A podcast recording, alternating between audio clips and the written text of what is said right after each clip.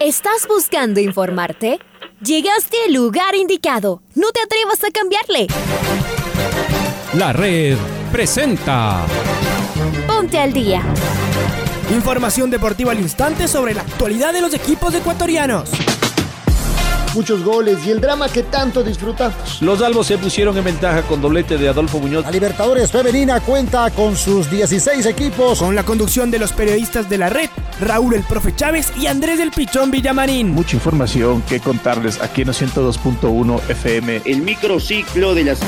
Amigos, amigas, hola, hola, ¿qué tal? ¿Cómo les va? ¿Cómo están? Tengan ustedes muy, pero muy buenos días. El placer de poderlos saludar. Aquí estamos en eh, la primera edición de Noticiero al Día de la Red. Abrimos los micrófonos en los 102.1 y arrancamos, comenzamos, iniciamos esta primera programación de este día martes, hoy 22 de marzo del año 2022. Bienvenidos y bienvenidas a esta audición deportiva. No perdamos el tiempo, está Paola Yambay en los controles, de salud Andrés Pinamarín Espinela. Iniciamos con los titulares Delfín sorprendió en el Estadio Capuel. Ismael Rescalvo dice sentirse fuerte en el cargo pese al divorcio con la hinchada azul. Universidad Católica consiguió un triunfazo anímico en Cuenca. El técnico camarata Miguel Rondelli elogió el desgaste de sus jugadores que venían jugando en altura. Sebastián González fue operado con éxito. Liga Deportiva Universitaria quedó como único escolta del Barcelona al cierre de la quinta fecha. La selección de Ecuador ya entrenó en suelo paraguayo. Y Yulimar Rojas rompió su propia marca mundial para el triple salto y así se consagró campeona en el Mundial de Atletismo Indoor. Señoras y señores, aquí en la red es momento de escuchar a Alfonso Lazo Ayala con su editorial en este día martes. La quinta fecha de la Liga Pro se cerró con triunfo claro del trencito azul en Cuenca.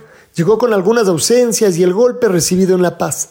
Tuvo unos primeros minutos de dudas, luego se adueñó del partido y en el primer tiempo le faltó algo de fortuna para adelantarse en el marcador. En el segundo eso se corrigió y con un William Ceballos en un gran nivel consiguió los goles del triunfo. El fútbol curado con fútbol y la Chato Leilla está de vuelta. Ahora todos a descansar unos días para luego continuar con la Liga Pro y los torneos internacionales. Y entramos en la recta final de las eliminatorias mundialistas. Hemos soportado una pandemia entera llena de incertidumbre. Nuestra selección tuvo un proceso frustrado. Incluso nunca sabremos si la presencia de Jordi Cruyff hubiera hecho un mejor trabajo o nos hubiéramos quedado en el camino. En cambio, la llegada de Gustavo Alfaro, cerca del debut frente a Argentina, y todas las dudas instaladas. Además, todo esto en medio de un clima permanentemente negativo y pesimista.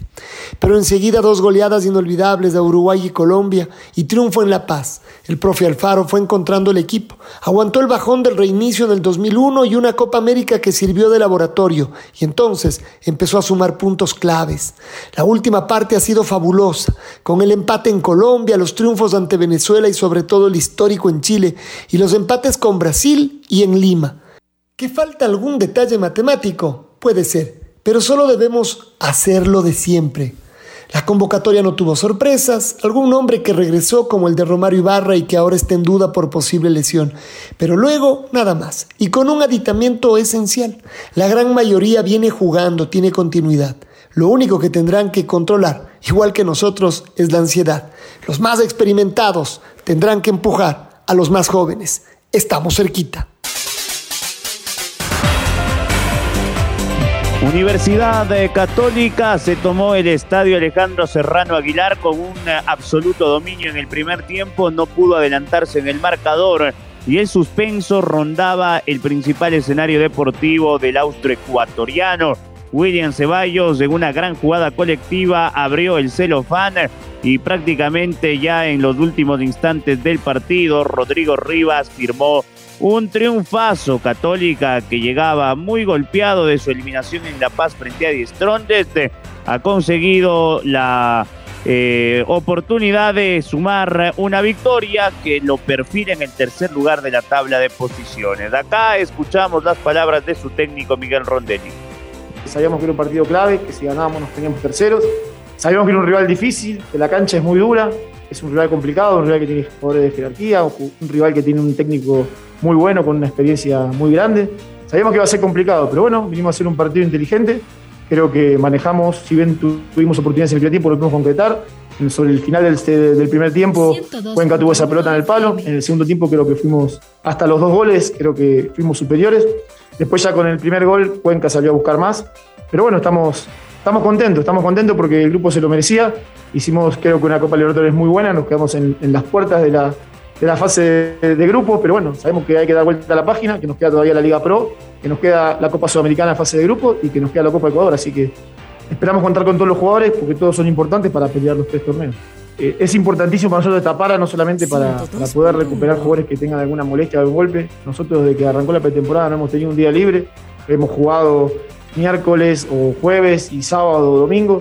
Entonces eso hace que los jugadores solamente jueguen, recuperen, jueguen, recuperen. Nos va a servir mucho esta, estas dos semanas. Primero para que los jugadores pasen también tiempo con su familia, que hace mucho no los ven y eso desconectarse también es muy importante. Y otra para corregir errores desde lo táctico, desde lo técnico, ¿sí? que, nosotros queremos seguir mejorando, pero es muy difícil con esta vorágine de partido a partido, donde nos dedicamos solamente a recuperar jugadores. Pero yo creo que con estas dos semanas vamos a, a, empezar a poder corregir algunas cosas e ir creciendo como equipo día a día. Sabíamos que el partido iba a ser de esa manera, son dos, dos estilos de juego, si bien ofensivos, eh, diferente manera de tratar la pelota. Eh, ellos tienen un juego más directo, tienen jugadores desequilibrantes por banda, tienen, tienen delanteros que, son de área y que, se nuten de ese juego por las bandas. Sabíamos que iba a ser así, con ese juego dinámico de ellos y vertical. Y el nuestro tal vez un poco más pausado, un poco más elaborado, tratando de, buscar las espaldas de los laterales o, con cambios de orientación. el partido, la verdad, que se dio tal cual lo habían planificado.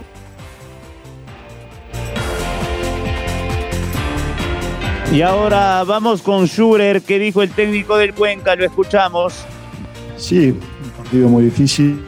Arrancamos los primeros 15 minutos bien, luego el rival se fue soltando, un rival que tiene muy buenos jugadores. En algunos momentos nos, creó situaciones, nosotros también las creamos. Fue un partido un poquito más de ida y vuelta, yo creo, por momentos, eh, que no se rompían y bueno, lógicamente cuando con los recambios que, utilizó Católica y las no soluciones o resoluciones que hicimos nosotros en el área rival, eh, el rival en una te golpeó, ¿no? Y lógicamente después nos costó un poquito más, pero, pero bueno, hay cosas que, que se hicieron bien y cosas que hay que seguir mejorando. El caso de Raúl yo lo aclaré en la semana. Raúl no se ha entrenado con normalidad todavía, entonces es por eso que es recambio, si no, lógicamente es un jugador importante para nosotros y hubiese estado de inicio, desde la banca. ¿no? Pero recién esta semana se entrenaron dos días con normalidad, él y Francisco Melo. Entonces esa es la situación con uno y otro. Sí, la apreciación nuestra fue, ya lo habíamos hecho en la semana, lo habíamos entrenado de que quede la última línea mano a mano del rival, que era un poco lo que estábamos tratando de provocar. Eh, y que el inicio de esa jugada la esté eh, con Rodrigo Melo, ¿no? que tiene también buenos circuitos de pase y buenos inicios de jugada. Eh, entonces, al, partir de esa manera, digamos, la zona media, eh, también nosotros podíamos crearle situaciones como, fue así, ¿no? Fue así. algunas situaciones que tuvimos nosotros fue producto de, precisamente de, de ese cambio, ¿no? Ahí las palabras del eh, profesor Gabriel Schurer. Vamos al capo, el batacazo del Delfín, triunfo grande del equipo de Sanguinetti. Pero antes de escucharlo a Topo, vamos a escucharlo a Rescalvo. ¿Qué dijo el técnico de Melec que ayer eh, se fue silbado por parte de sus simpatizantes? Las palabras del técnico azul, lo escuchamos.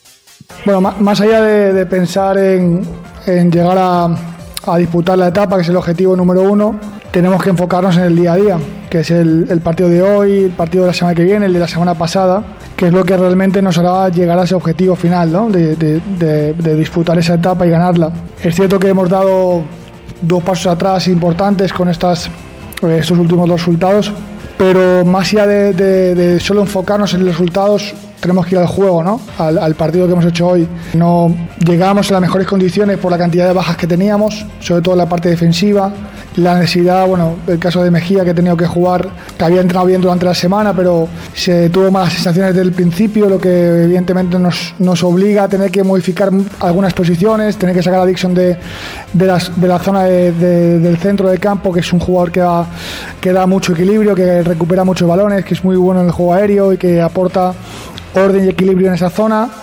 Eh, la entrada de Garcés nos ha dado eh, buen dinamismo. Eh, ha habido momentos en el partido donde hemos tenido la posibilidad de ponernos empatando el partido en el primer tiempo y luego con 0-1 hemos tenido dos oportunidades para haber empatado el partido y volver a meternos en él. Y a partir de ahí, cuando nos llega ese, segundo gol en un saque de banda, que, es una situación en teoría que debe estar controlada porque no, no debe pasar más allá de que defender esa zona donde está el balón y en los últimos cuatro goles hemos encajado tres a, balón parado, dos saques de esquina y un saque de banda y eso al final también es producto de la, concentración, ¿no? de, de, esos momentos donde el jugador tiene que estar muy atento, muy concentrado, porque no son jugadas elaboradas del rival o que te desorganizan o que te llegan con claridad al área, sino son situaciones en las que por muy bueno que tú seas en el partido, en el balón parado todo se iguala. Y ahora vamos con eh, Topo Sanguinetti. Delfín respira después de su eliminación en la Copa y ganó en el campo y lo escuchamos.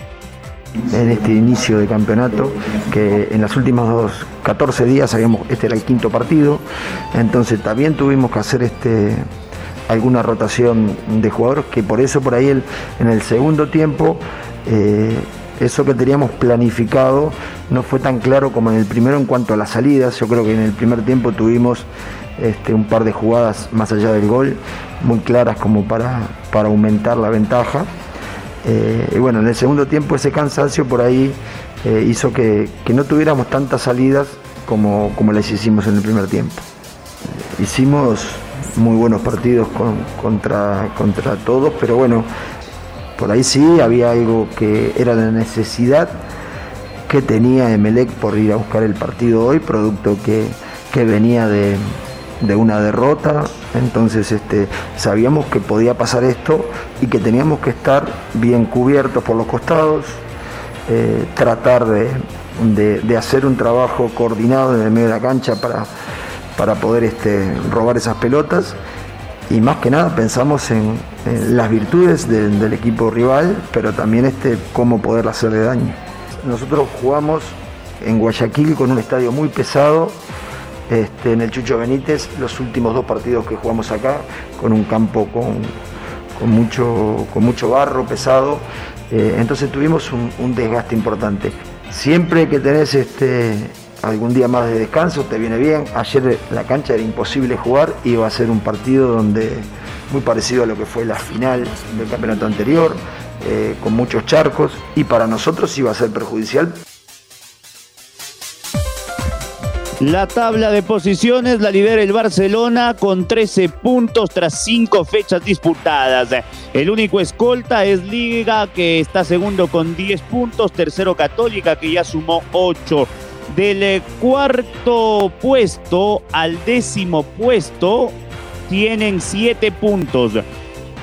El Emelec, el Mushugurruna, el Cumbayá, el Independiente, el Macará, el Delfín y el Cuenca. En el puesto 11 aparece el Aucas. Puesto 12, 13, 14 con 6 puntos. Aucas City Orense puesto 14 con el eh, Guayaquil 9 eh, de octubre, perdón, eh, con 4 puntos. Gualaceo 4 puntos y en el último lugar el técnico universitario con 3 unidades.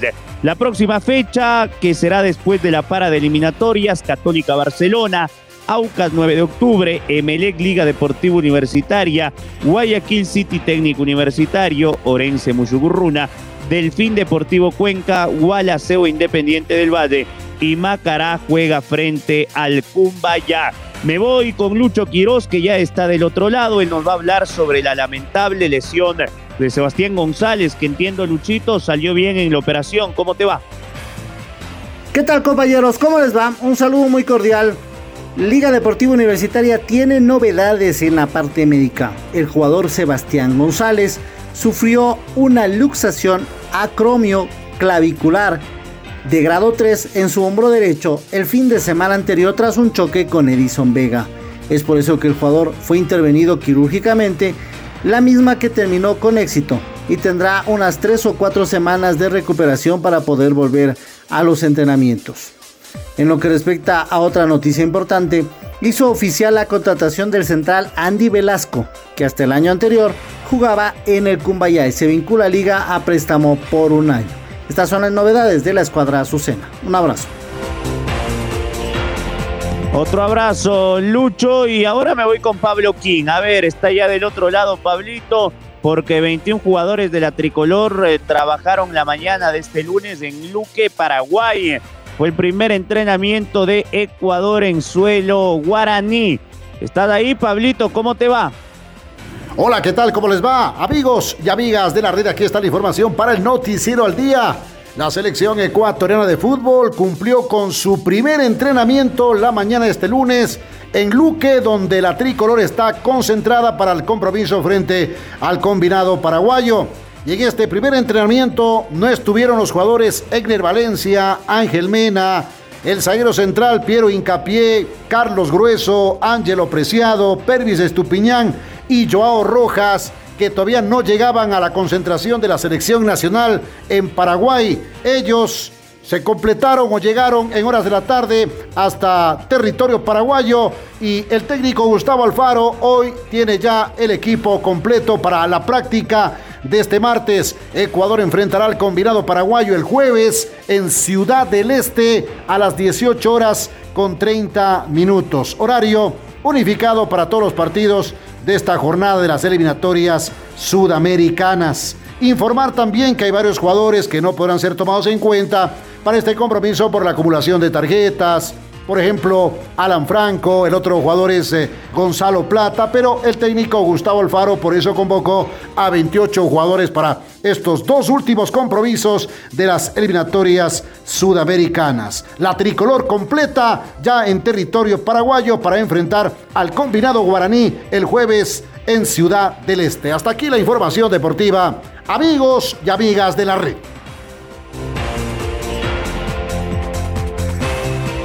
Muy bien, eh, Pablito, y vamos a cambiar de tema.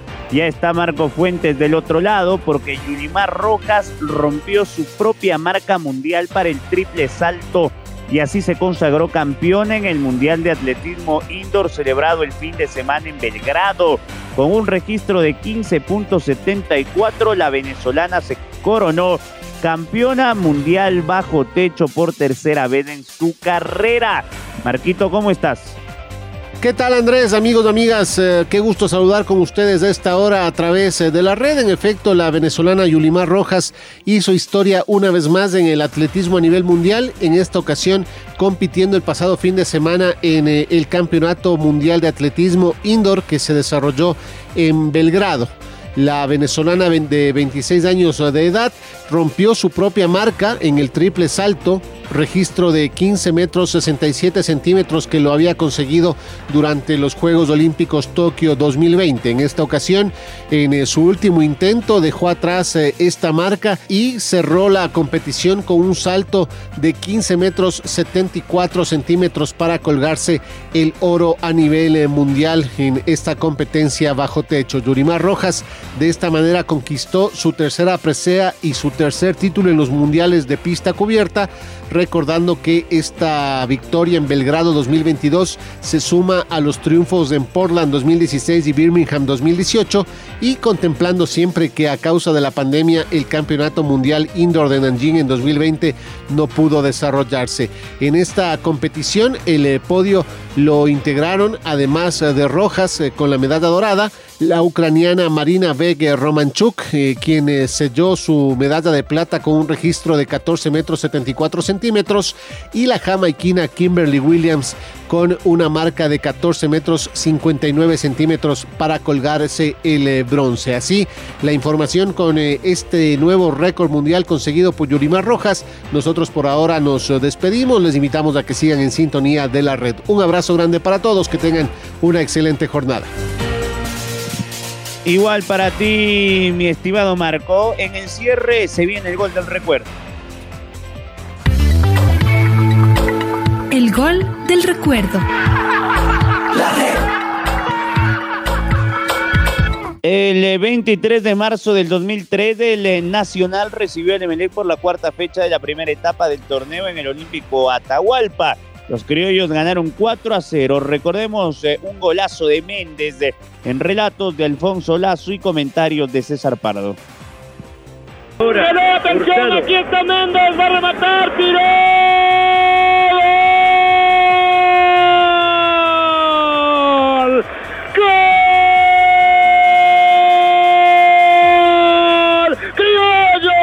Edison Méndez le robó una pelota a Aguirre en la salida, dio tres palos, ¡pum! A la esquina, tan a la esquina, que pegó en el palo y se metió 2 a 0 a los 6 minutos. Por fin le llegó el gol a Edison, ¿cómo lo ha venido buscando?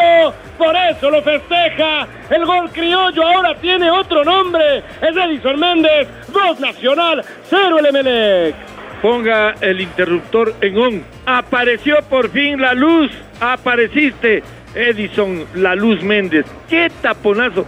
Eh, recibió eh, en, el círculo central de la cancha, recibió Méndez. Se adentró unos 10 metritos más adelante, sacó un derechazo, pero eso era un balazo contra el poste derecho rasante, impactó en el un poste, impactó en el, en el, en el poste izquierdo y se fue a morir en las mallas. ¡Qué golazo de Nacional! Y ahora sí, la boleta se te viene difícil, Emelec. Ahora ya estás al día junto a nosotros. La red presentó. Ponte al día.